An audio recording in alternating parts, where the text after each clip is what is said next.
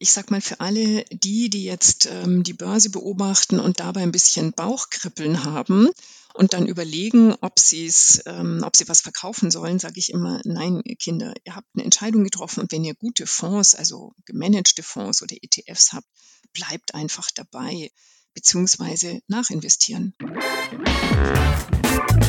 Ich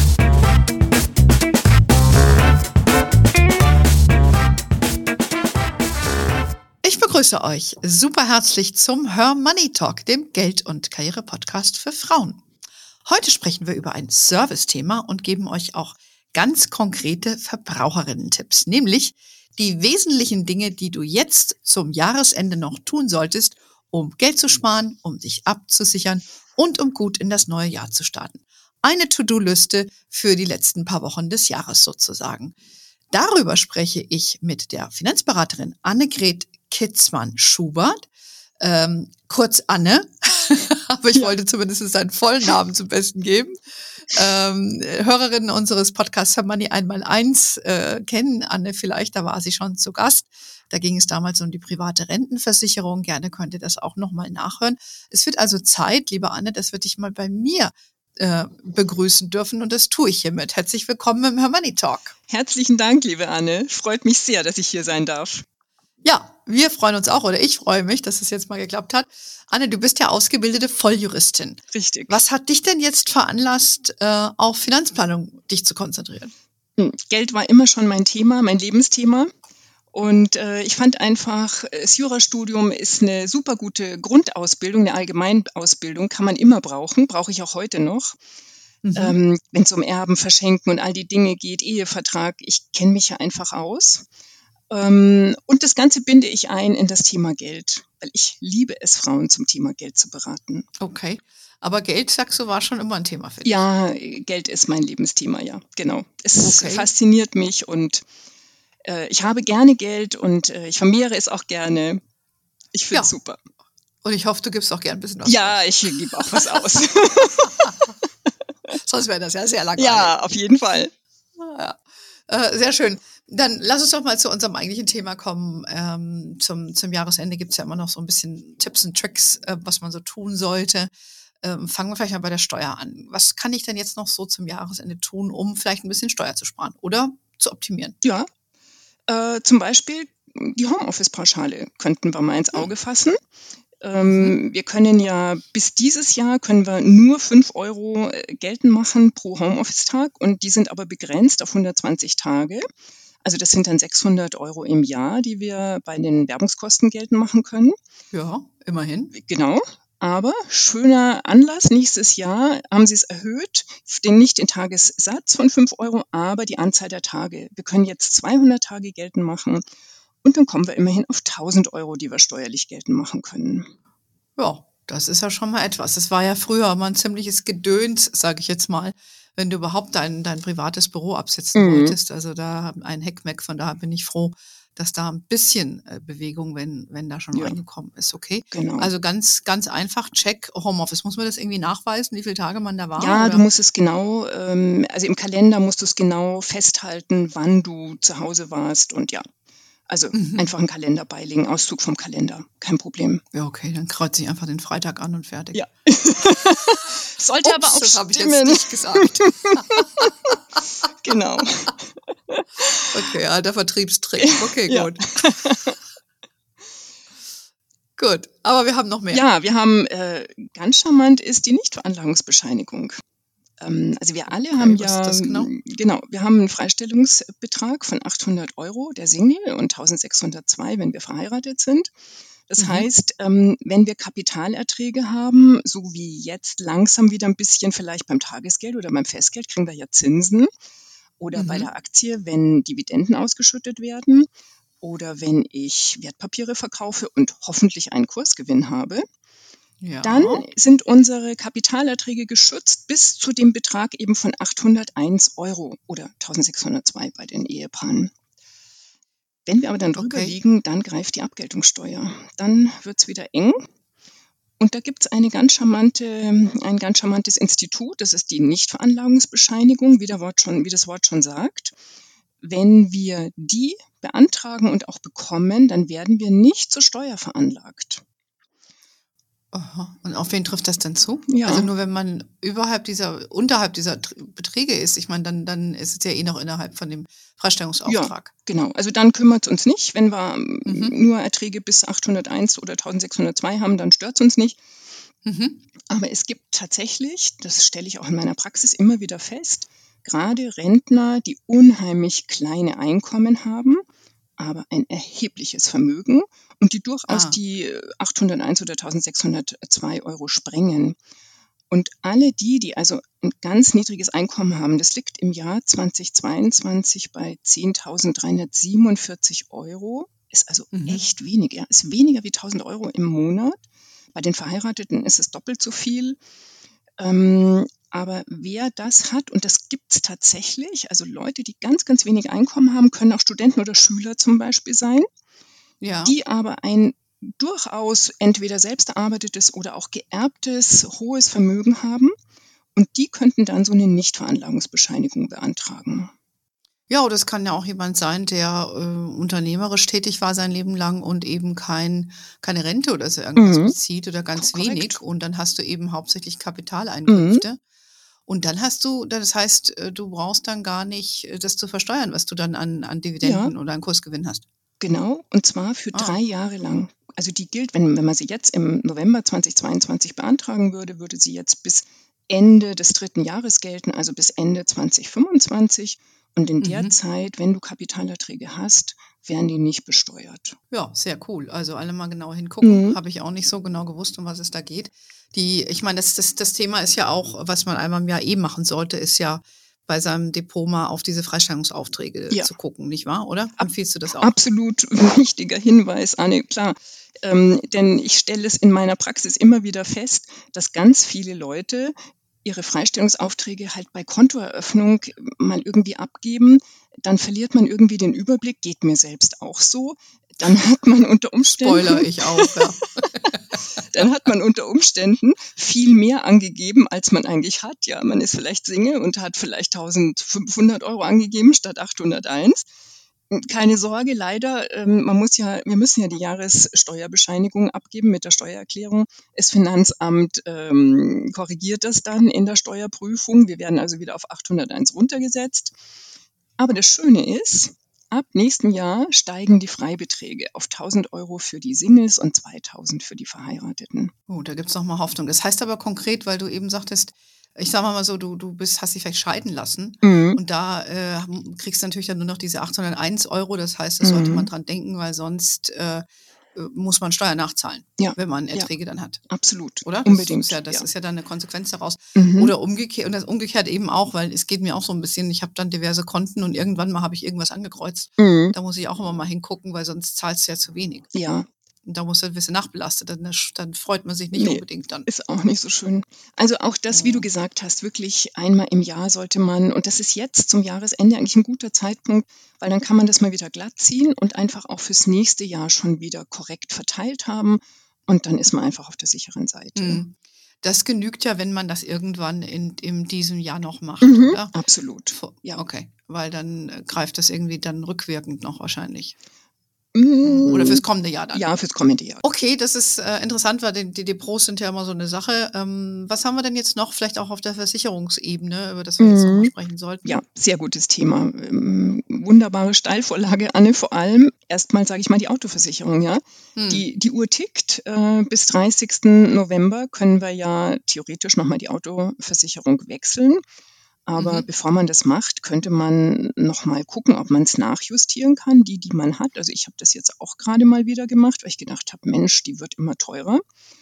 Mhm. Ähm, man könnte sich einfach mal angucken, wer fährt denn alles mit dem Auto? Fahre ich nur alleine und vielleicht mein Freund oder mein Mann? Und dann könntet ihr einfach den Fahrerkreis beschränken. Und es gibt in der ah Regel ah, ja. schon 50 Prozent Ersparnis. Okay, wenn das machbar ist, ja, das kann, ja. kann man schon, kann man richtig Geld sparen, ja. Genau. Mhm. Dann bei der Teilkasko würde ich mal drüber nachdenken, ob ihr euch vielleicht das leisten könnt und wollt, die Selbstbeteiligung anzuheben oder sie überhaupt mhm. einzurichten. Bringt auch schon in der Regel 20 bis 28 Prozent Ersparnis. Ja, richtig viel Geld. Lieber Notgroschen erhöhen. Ne? Ja, genau. Und ähm, bei der Fahrleistung stelle ich immer wieder fest, dass immer mehr Leute dann doch sagen, ach, ich fahre mal mit dem öffentlichen Nahverkehr oder ich fahre mal Fahrrad. Also man nutzt nicht immer das Auto. Und da würde ich einfach mal überlegen, wie viel Kilometer werde ich denn wirklich fahren? Also einfach mal eine Einschätzung machen. Und wenn man die mhm. Fahrleistung um 5000 Kilometer schon mal reduziert, die jährliche Fahrleistung, dann können wir uns schon 15 Prozent ähm, Versicherungsprämie sparen. Jo, oh, das sind da schon einige Stellschrauben, an denen man da drehen kann, mhm. um äh, sich da ein bisschen was einzusparen. Ich meine, dieser Tage zählt ja eh jeder Cent, mhm. ja, wenn du dann die Energierechnung anguckst. Genau. Weil da können wir jetzt keine großen Tipps geben. Das ist ähm, ja. leider so, wie es ist. Aber ich habe äh, noch, noch zwei Tipps für die Autoversicherung, wenn du magst. Ja, gerne. Ja, ähm, die Versicherer bieten inzwischen gerne eine bestimmte Werkstatt an, mit denen die Verträge abgeschlossen haben und die, die sind auch durchaus äh, bei uns immer in der Nähe. Ne? Also man muss jetzt mhm. nicht, sage ich mal, nach Hamburg fahren, nur weil ich, weil mein Versicherer sagt, ich habe eine Werkstatt mit billiger. Ich, genau. Nein, also gibt's alles in der Nähe, bringt aber auch 11 Prozent Ersparnis. Und dann halt okay. äh, der allgemeine Tipp bei Versicherungen, zahlt doch einfach die Beiträge jährlich. Also nicht monatlich, hm. sondern auf einen Schlag.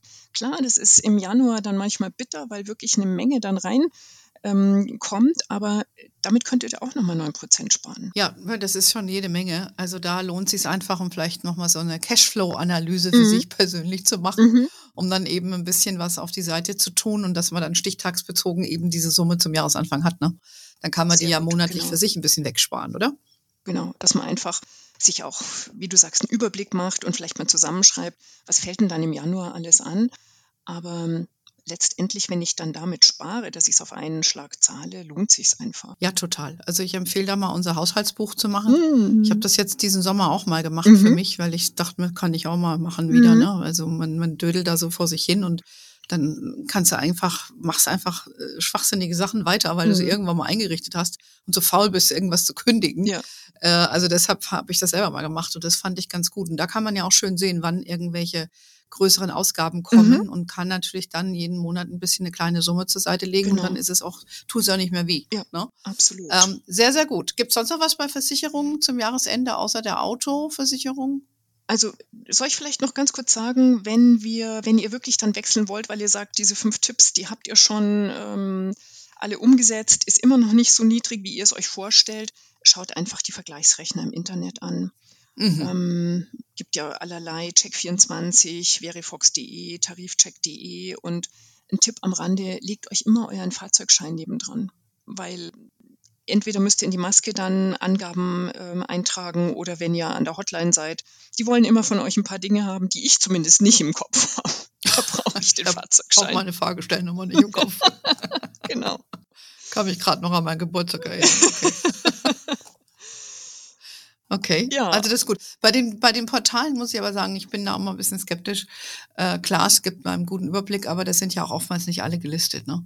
Richtig. Und ich bin da auch immer wieder überrascht, wenn man da drauf geht und was die für Voreinstellungen haben. Mhm. Ich glaube, da könnte man mal eine eigene Folge machen, mhm. wie diese Portale funktionieren, weil das, das so schnell kannst du gar nicht gucken. Ja wie sich da irgendwas verändert hat in der Einstellung und schon mhm. kommt da ein anderes Ergebnis raus. Also ja. Das finde ich sehr auch immer Idee. sehr, sehr interessant. Mhm. Ja, ja, man muss das bitte im Hinterkopf behalten, genau. dass auch nicht alle dabei mhm. sind ne? und mhm. die Zahlen für Platzierungen und, und, mhm. wie der Filter gesetzt wird. Also das ähm, äh, ich finde es eigentlich auch nicht äh, gut, dass manche das so unreflektiert zur Kenntnis nehmen und denken, das ist alles die Wahrheit. Ne? Ja. Ja, Aber wir wissen, Immer nur absolut die halbe. Recht. Ja, ja, absolut. Aber, aber schon mal zumindest ein guter Hinweis in die gute Richtung. Genau. So, dann ja. haben wir noch unsere gute alte Altersvorsorge. Sehr gutes Thema. Riester. Riester-Vertrag ist zum Jahresende nochmal wichtig. Mhm. Zur Erinnerung, ne, wir haben ja hier die staatlichen Zulagen. Also wir haben diese Grundzulage, ich sag mal, für die Mutter sage ich jetzt einfach mal 175 Euro oder alternativ natürlich auch für den Vater. Und bei den Kindern wird dann immer unterschieden, die vor 2008 geboren wurden, die kriegen eine staatliche Zulage von 185 Euro. Und die Kinder, die ab 2008 geboren sind und später 300 Euro. Und jetzt könnte es ja sein. Richtig Geld. Ja, richtig Geld, genau. Und jetzt könnte es ja sein, dass ihr letztes Jahr, 2021, eine Gehaltserhöhung bekommen habt. Mhm. Und das solltet ihr unbedingt nochmal überprüfen, weil ihr könnt noch eine Nachzahlung jetzt im Dezember machen. Ah. Mhm, interessant. Ja, man kann ja bis zu 4% des Bruttoeinkommens des Vorjahres. Also Vorjahresbrutto sagen wir immer, ähm, das wäre also in dem Fall 2021, kann man in den Riester-Vertrag einfließen lassen. Mhm. Und das ist durchaus interessant, weil ich sag mal, außer dieser Zulage, die man kriegt, kann man nämlich auch Steuervorteile kriegen. Das entscheidet das ja. Finanzamt, ne? Ja, okay, das ist ja, das ist ein guter Hinweis. Äh, viele haben ja eine Gehaltserhöhung bekommen. Mhm. Und dass man das ein bisschen nachstockt und so viel Geld ist das ja in der Summe nicht. Nein. Also absolute Summe, ne? Ich, ich habe es mal ausgerechnet, wenn jemand, ich sag mal, Teilzeit arbeitet und äh, vielleicht 20.500 hm, brutto habe ich einfach mal genommen, nimmt und ähm, 4% dann vom Vorjahresbrutto eben einzahlen muss, das wären dann 820 Euro. Du, dann zieh mhm. mal die, die Zulage für dich selbst ab, für deine beiden Kinder, wenn die noch jünger sind, mit 300 Euro. Da kommen wir dann auf 45 Euro, die man im Jahr einzahlen müsste. Der Mindestbeitrag liegt dann bei 60 Euro. Also, aber was sind schon 60 Euro, ja? ist echt eben, wenig. Eben. Also für, für Mütter lohnt sich das auf jeden Fall. Und wenn jemand so einen Riester hat, immer behalten. Mhm. Also ich, ich weiß ja auch, da muss man immer ein bisschen was tun. Dass da dem Riester muss man den ja auch, wie du sagst, jetzt so pflegen. Wenn mhm. man so mhm. Gehaltsveränderungen hat, da muss man mal ein bisschen was machen. Ähm, das ist ein wichtiger Hinweis. Ansonsten werden die ja heute kaum noch neu verkauft. Ne? Also ja, es ist, ist auch, ich sag mal, unter wirtschaftlichen Gesichtspunkten natürlich mhm. nicht äh, der Burner. Ja. Aber wie du sagst, wenn ihn jemand hat, dann würde ich sowas auch pflegen und beibehalten und einfach mal nachrechnen. Habe ich eine Gehaltserhöhung gehabt, kann ich und will ich es mir leisten, nochmal nachzuzahlen? Und jetzt habt ihr nochmal Gelegenheit. Okay. Dann haben wir ja sozusagen den Gegenentwurf mhm. zu Riester, das wäre ja Rürup. Genau, du sagst es. Die einzig staatlich geförderte Altersvorsorge für Freiberufler und Selbstständige. Ähm, auch hier haben wir tatsächlich die Möglichkeit, dass wir nochmal nachzahlen. Gerade bei den Selbstständigen ist es ja so, die wissen dann oft erst im Oktober, November, manchmal auch erst im Dezember, wie eigentlich das Jahr gelaufen ist. Und wenn die dann sagen, oh ja, war doch ein wirklich gutes Jahr, das hat sich jetzt nochmal richtig rentiert, dann könnten die einfach jetzt vor Jahresende nochmal in den Rürup-Vertrag einzahlen. Mhm. Und Sie tun was für die Altersvorsorge und Sie können natürlich gleichzeitig Steuern zahlen. So ist der Rürup ausgerichtet. Mhm. Ja, nee, finde ich auch eine gute Sache, sollte man auch mitnehmen. Ich bin ja mal gespannt, was jetzt für eine Aktienrente, was da mhm. rauskommt nächstes Jahr. Mhm. Da werden wir hoffentlich nächstes Jahr drüber reden können äh, zum Jahresende. Mhm. Aber dieses Mal geht es, konzentriert sich eben noch auf diese zwei ähm, Sachen. Vielleicht noch genau. eins, was mir auch einfällt, wenn man eine Immobilie hat. Ähm, oder eine Hypothek auf die Immobilie, glaube ich, auch immer wichtig, dass man überlegt, ähm, dass man oder nicht vergisst, je nachdem, was man verhandelt hat, mhm. dass man da nochmal so eine Tilgungs ähm, extra Summe reingibt. Ah, eine Sondertilgung, ne, meinst du? Sondertilgung, meine ja. ich, ja. Ja, absolut. Richtig. No, wer das, Bin wer sowas verhandelt hat, ja. haben ja, glaube ich, die meisten. Ich weiß jetzt nicht, wie es Uso ist, aber ja. ja, vielleicht auch nochmal ein Hinweis. Also viele haben es. Es kostet halt in der Regel ein bisschen äh, Geld sozusagen. Also die Banken lassen sich es in der Regel bezahlen, wenn man eine Sondertilgung mhm. will. Wird es ein bisschen teurer beim Zins. Mhm. Aber unbedingt, wie du sagst, wenn man es hat, nachgucken und einfach nochmal ja. das Darlehen abtragen. Ja, absolut. Bin ich auch dafür. Ähm, wir haben ja schon ein bisschen über das Depot gesprochen, also was mhm. man mit dem Freistellungsauftrag machen soll oder diese Nichtveranlagungsbescheinigung, finde ich auch ein super Hinweis. Mhm. Ähm, aber was ähm, empfiehlst du denn da auch deinen Kundinnen, was jetzt das Depot angeht? Ich finde, das muss ja auch mal so ein bisschen gepflegt werden. Ja, unbedingt. Also ich sag mal für alle die, die jetzt ähm, die Börse beobachten und dabei ein bisschen Bauchkribbeln haben und dann überlegen, ob, sie's, ähm, ob sie was verkaufen sollen, sage ich immer, nein, Kinder, ihr habt eine Entscheidung getroffen und wenn ihr gute Fonds, also gemanagte Fonds oder ETFs habt, bleibt einfach dabei beziehungsweise nachinvestieren. Überlegt wirklich mal nach, äh, gut, überlegt mal, ob ihr nicht doch, ich sag mal, anstelle dem, der nächsten Ausgabe, weiß ich nicht, Handtasche, Schuhe, ich gebe ehrlich zu, ich bin da jetzt nicht so ähm, prädestiniert dafür, obwohl ich auch gerne schöne Schuhe mag. Aber ich kaufe mir einfach manchmal dann einen Fonds. Und ähm, die Zeiten wären jetzt echt gut. Also ja, die Börse steigt so ein bisschen. Äh, der DAX hat sich ja schon wieder ein bisschen da rappelt auf 14.400. Wer weiß, wo, ob er so bleibt. Aber hm. ich bin der Meinung, man könnte jetzt immer noch nachkaufen. Und bei der, nee, Gelegenheit, nee, bei der Gelegenheit kann man ja nochmal ins Depot gucken. Ne?